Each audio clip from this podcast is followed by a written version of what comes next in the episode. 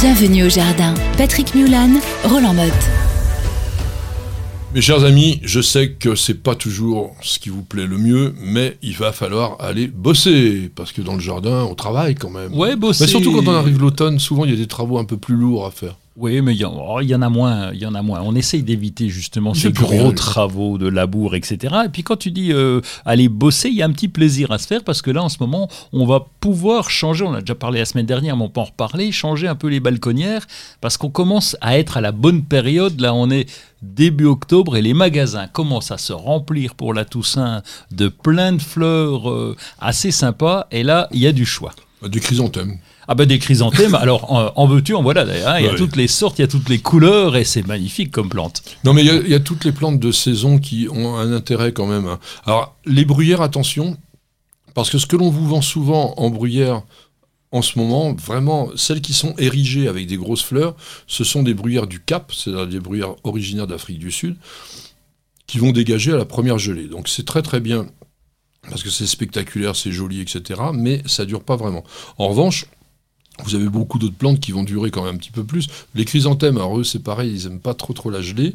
Euh, mais les véroniques, alors les véroniques, c'est les hébés, hein, c'est pas la véronica, c'est les petits buissons.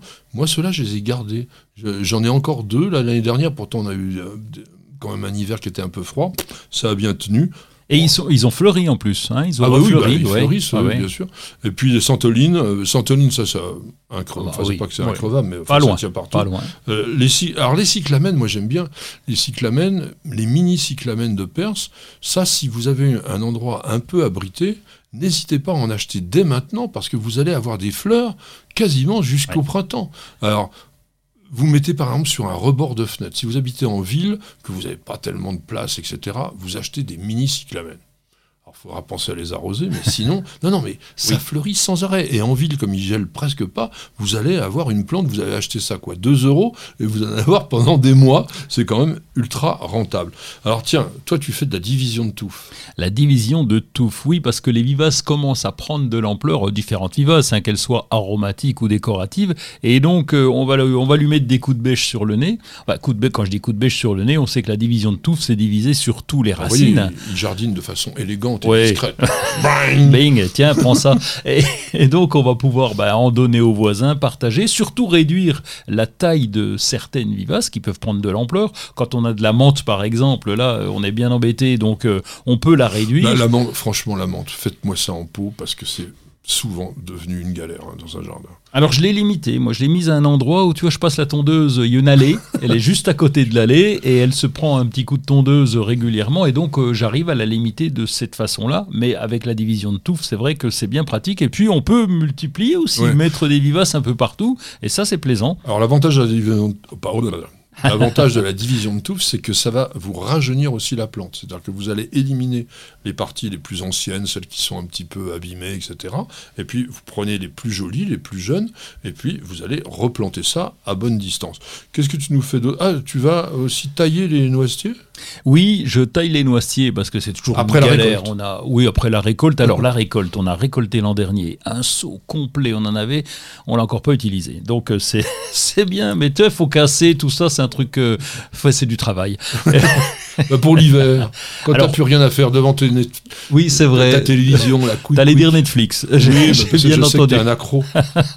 Et donc euh, là, je vais tailler parce qu'on a eu plein de rejets. On a un noisetier qui fait quand même, euh, allez, on va dire euh, 5-6 mètres de haut. Et donc, il rejette en veux-tu, en voilà. Et là, ça va me servir pour mes tuteurs. Donc, le noisetier est indispensable pour le potager, pour récupérer, ah bah, dans un coin, évidemment. Oui, et à condition d'avoir euh, la place qu'il faut. Oui. Bon, il y a des choses à faire quand même. C'est on peut, alors on peut seulement arracher les bulbes d'été des fleuris, les, les cannas, les dahlias. Alors il y en a qui sont encore en fleurs dans les régions où il n'a pas encore fait un petit coup de frais. Euh, vous pouvez parfois les laisser. Moi j'ai des, très très belles surprises avec certains dahlias assez modernes, euh, fleurs simples plutôt. Ils reviennent. Vous savez pas comment, vous savez pas pourquoi.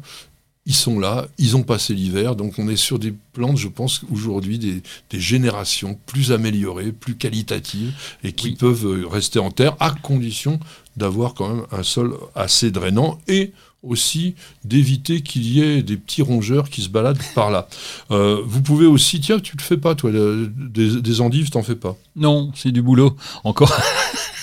Non, mais c'est vrai que c'est facile, c'est assez facile à faire. Une fois qu'on a les, les endives qui sont bien développées, on va pouvoir récolter les racines, les mettre dans un trou qu'on a fait dans le jardin ou dans une caisse prévue à cet effet. Je sais que tu en as fait un, paquet, toi. Hein, ah, mais quand j'étais c'était quand, j'étais à l'école d'horticulture, on faisait des tonnes d'endives, on, préparait les racines, etc. Bon, euh, je pense que c'est plus facile, encore une fois, d'aller acheter ces endives dans le commerce. Non, mais à moins que vous ayez un très très grand jardin, ça prend de la place et tout ça, c'est un boulot de dingue.